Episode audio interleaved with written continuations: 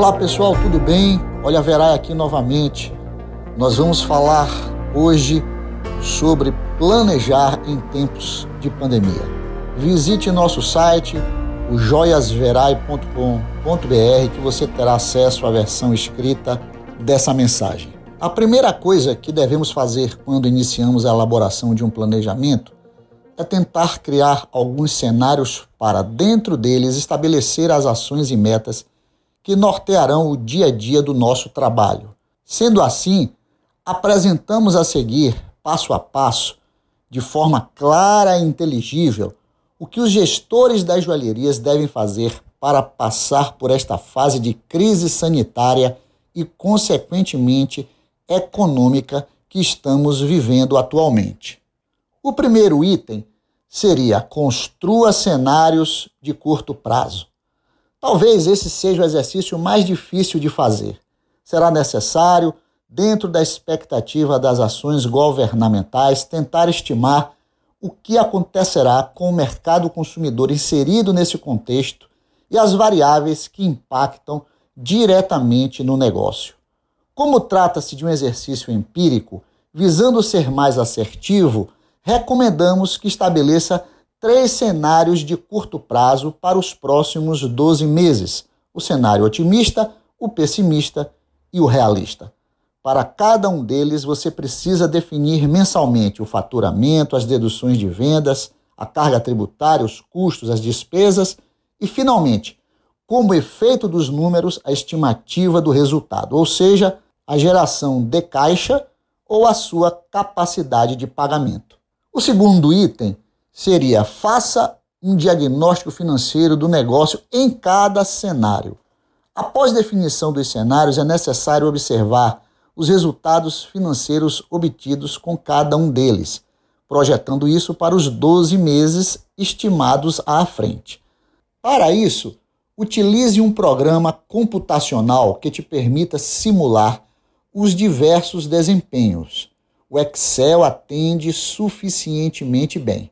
Avalie esses resultados, se positivos ou negativos, e em função do saldo mensal de caixa resultante, comece o exercício e não se esqueça de colocar em prática.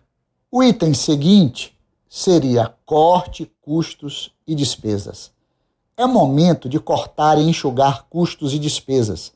Tão importante quanto se preocupar com o dinheiro que entra é se interessar em otimizar os recursos que saem. Analise cuidadosamente cada resultado apresentado nos diversos cenários, estratifique ao máximo os itens que compõem as contas de custos e despesas e exercite a redução daqueles que considera factível fazer nesse momento. O próximo item seria interrompa a aquisição de produtos que não têm saída interrompa imediatamente a aquisição de produtos que, por conta da crise econômica e suas consequências, deixaram de ser acessíveis aos clientes. Reveja seu portfólio. Evite a compra daquilo que concorre com produtos da China. Busque exclusividade e design nas coleções e peças oferecidas aos clientes, com mix adequado e preços mais atrativos agregando valor aos produtos apresentados ao mercado consumidor. O item 5 seria: não realize investimentos agora. Estanque projetos de investimento nesse momento.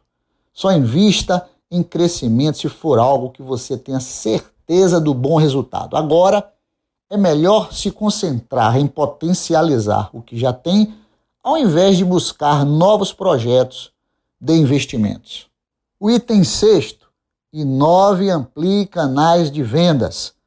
Invista nas ferramentas digitais de vendas e se comunique com os clientes através das redes sociais e plataformas remotas. Em tempos de distanciamento social, são imprescindíveis a comunicação digital e o trabalho remoto. Para tanto, caso haja necessidade de novos investimentos nessa área, Contemple-os na ferramenta de simulação dos cenários. Se aproxime do seu cliente e mostre que você está preocupado com ele. E por fim, nós temos preste atenção aos números. Não deixe de mensurar seus resultados mês a mês, no mínimo, na pior das hipóteses. Se possível, faça isso quinzenalmente. Lembre-se que, se você não sabe onde está, não conhece o ponto de partida para chegar aonde deseja. Qualquer caminho serve para os que não sabem aonde querem chegar.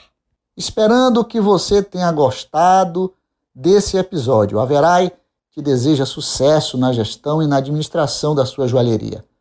No nosso site você encontrará todos os nossos contatos. Um forte abraço, fiquem com Deus e até o próximo podcast.